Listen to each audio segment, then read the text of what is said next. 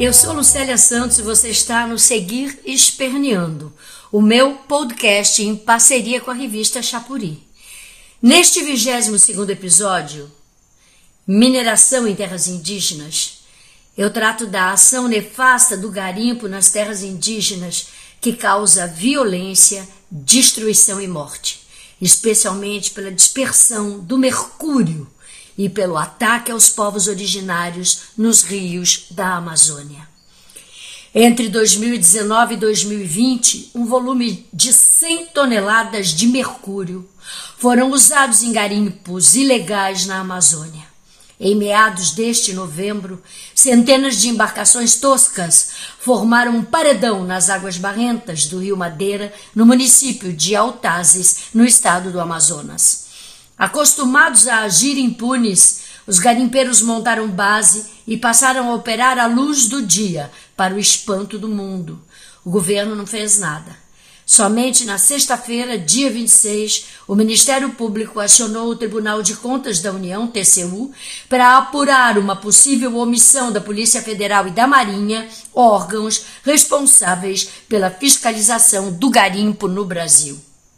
Os garimpeiros tiveram tempo suficiente para organizar a dispersão sem nenhum incômodo por parte das autoridades. No domingo, dia 28 de novembro, o poder público finalmente chegou.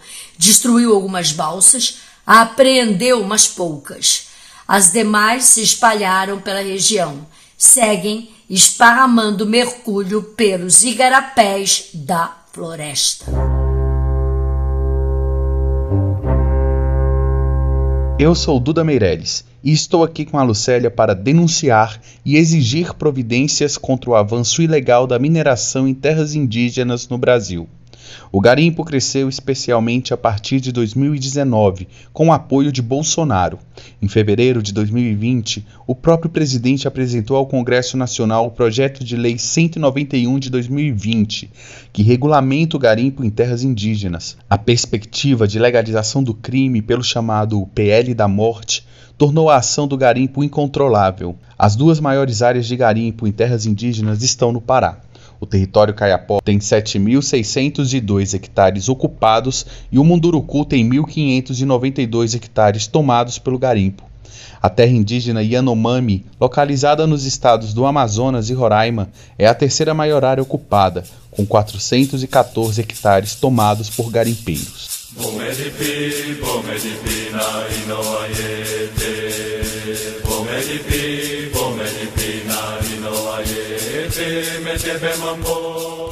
As terras indígenas Caiapó ocupam cerca de 13 milhões de hectares, região conhecida como Arco do Desmatamento no sul do Pará. Embora cada vez mais atacado, é no território Caiapó que ainda existem as florestas e cerrados mais bem preservados do sul da Amazônia. O garimpo vem causando, provocando uma ação devastadora no mundo caiapó. O Instituto Socioambiental ISA informa que entre 2018 e 2020, mais de 5,7 mil focos de garimpo em terras indígenas e unidades de conservação na bacia do Xingu. No primeiro bimestre de 2021, foram detectados 287 hectares de garimpo nas terras indígenas e unidades de conservação do Xingu. O garimpo ganhou força na terra indígena Caiapó, que concentrou 82% de mineração no Xingu entre 2018 e 2020. Aspas. Eu não quero que acabem com a minha terra e a minha água. Queremos apenas nossa floresta em pé para que os nossos netos possam sobreviver, pede uma menire mulher do povo Caiapó. Fecha aspas.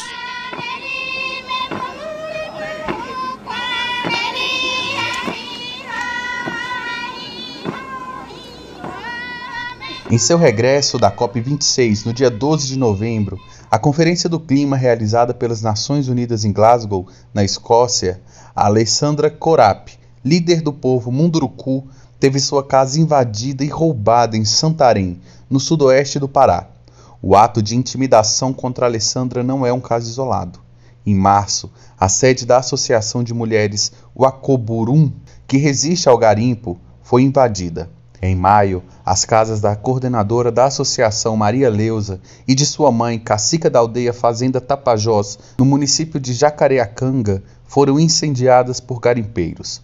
O garimpo de ouro no território Munduruku, onde vivem cerca de 14 mil pessoas, distribuídas por cinco terras indígenas que se estendem entre os estados do Pará e Mato Grosso, ocorre desde a década de 1950, mas vem se agravando e triplicou entre 2018 e 2020.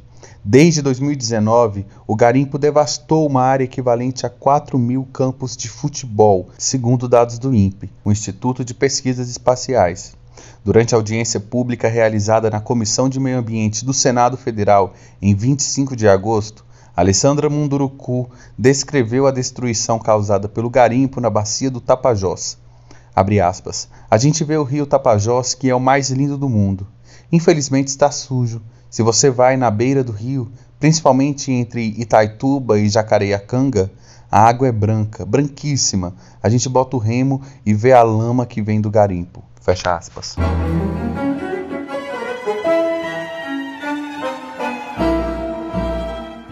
Em sua crônica, abre aspas, Crianças Yanomami de trás do céu, genocídio?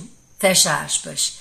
Publicada no blog Tá aqui pra ti, no final de outubro e pela revista Chapuri, em sua edição impressa do mês de novembro, o professor José Bessa Freire faz um pungente relato da tragédia causada pela mineração ilegal na terra indígena Yanomami. Aí escreve o professor, abre aspas. Era 12 de outubro, dia da criança e da padroeira do Brasil, um dia de festas. No meio da floresta, alheios a tudo, dois meninos brincam como de costume, nadando como peixes no rio Uraricuera. Ali perto, máquinas infernais, as dragas e os dragões do garimpo ilegal emporcalham o rio e, abre aspas, sugam a terra, sugam água, comem tudo atrás de ouro, fecha aspa, vomitam mercúrio. Os Yanomami não gostam de ouvir o próprio nome nem o apelido da criança. Então, pedimos licença a Davi Copenaua para apelidar o menino de 5 anos de Mamoki Prei, olhos grandes, e o outro de 7 anos de Nakital. Os dois primos estão prestes a ser devorados por dragões que cospem fogo. A enorme mangueira espiralada da draga esticada como uma cobra grande, se prepara para dar o bote. Escancara sua boca voraz e engole as duas crianças, que são tragados, cuspidas e arrastadas, já mortas pela correnteza.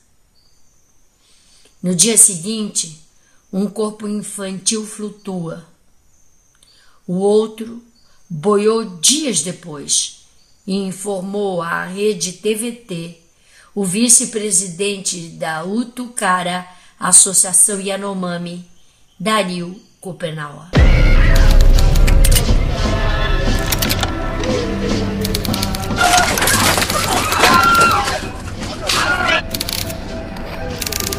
A morte simultânea de Mamok Preze e Nakital não foi mero acidente.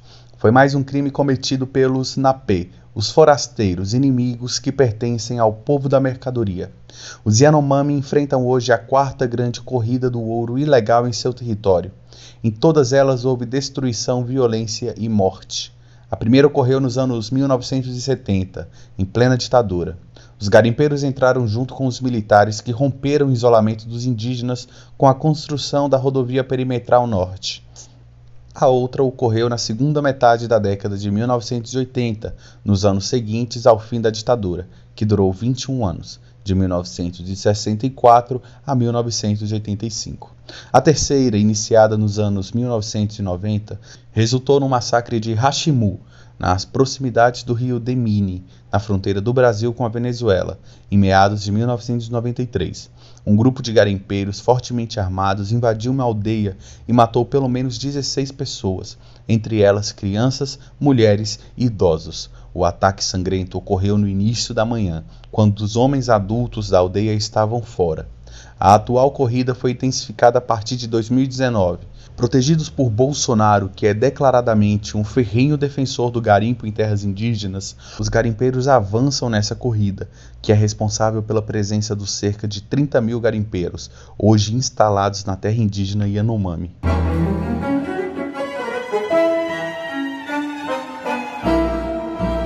Tampouco foi um fato isolado. Os Yanomami tiveram seu território homologado em 1992, mas muitas das 300 comunidades onde vivem cerca de 27 mil pessoas continuam sofrendo invasões.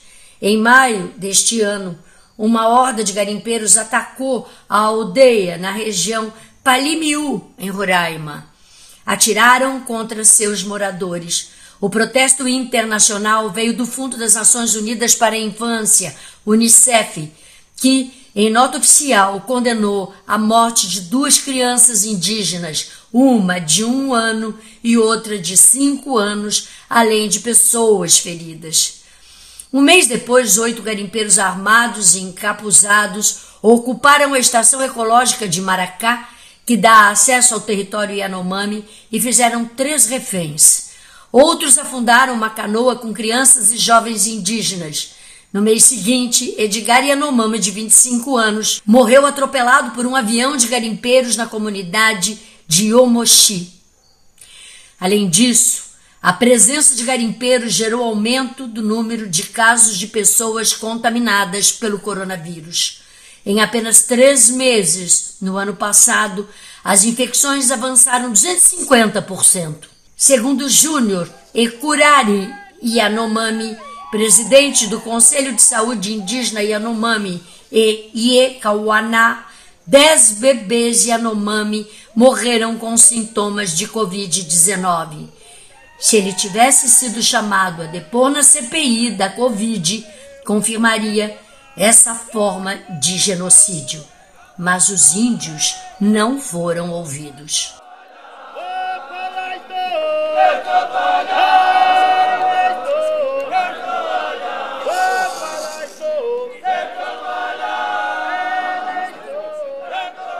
A deputada federal Joênia Wapichana, da Rede de Roraima, a única voz indígena do parlamento, condenou o genocídio e os assassinatos de crianças Yanomami que estão bebendo água suja, contaminada pelo mercúrio, e enfrentam desnutrição com a escassez de alimentos. O garimpo é crime e mesmo assim não há uma resposta à altura por parte do governo brasileiro, que ao contrário, encoraja invasões e conflitos armados e ainda tenta mudar os direitos constitucionais que garantem a proteção dos territórios indígenas. Fecha aspas. No livro A Queda do Céu, escrito por Bruce Albert, o pajé Davi Copenaua, lá do sopé da Montanha do Vento, onde reside, denunciou dezenas de vezes o garimpo, as queimadas, o desmatamento e a degradação da floresta. Abre aspas. Foi o Mama que criou a terra e a floresta, o vento que agita suas folhas e rios cujas águas bebemos. Foi ele que nos deu a vida e nos fez muitos. Foi ele que criou os chapiri, abre aspas, os espíritos da floresta, fecha aspas, para nos proteger das doenças e da morte. A floresta está viva, só vai morrer se os brancos insistirem em destruí-la. Se conseguirem, os rios vão desaparecer debaixo da terra o chão vai se desfazer, as árvores vão murchar e as pedras vão rachar no calor. A terra ressecada ficará vazia e silenciosa. Fecha aspas.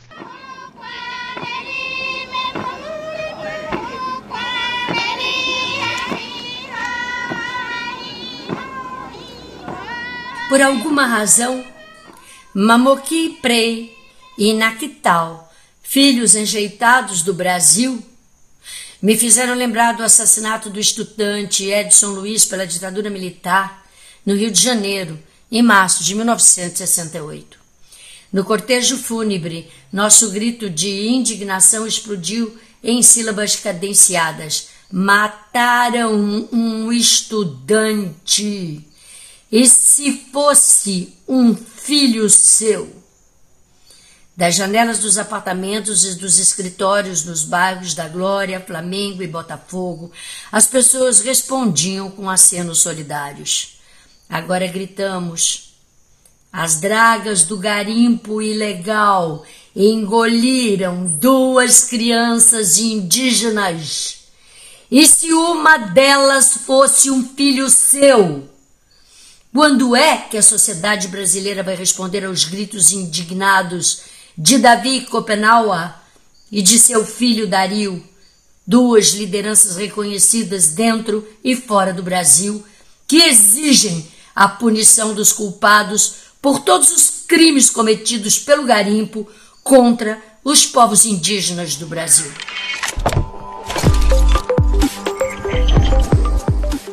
Seguir Esperneando é mais um espaço de resistência da revista Chapuri construída em parceria com a atriz e militante Lucélia Santos. Este episódio resulta do esforço coletivo de Agamenon Torres, Ana Paula Sabino, Janaína Faustino, Lucélia Santos, Zezé Uais e eu, Duda Meirelles. O roteiro deste podcast é baseado em informações do INPE, Greenpeace e Instituto Socioambiental. O texto dos Caiapó é de autoria do ISA. O bloco sobre os Yanomami é do professor Bessa Freire com edições de Zezé Wise.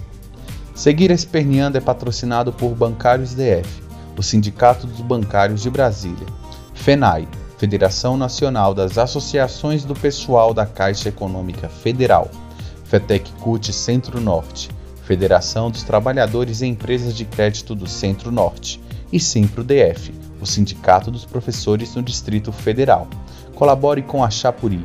Visite nossa loja solidária em www.lojachapuri.info ou faça uma doação via Pix, contato arroba chapuri.info. Siga Lucélia Santos em suas redes sociais, arroba Lucélia Santos Oficial. Até o próximo episódio do Seguir Esperneando.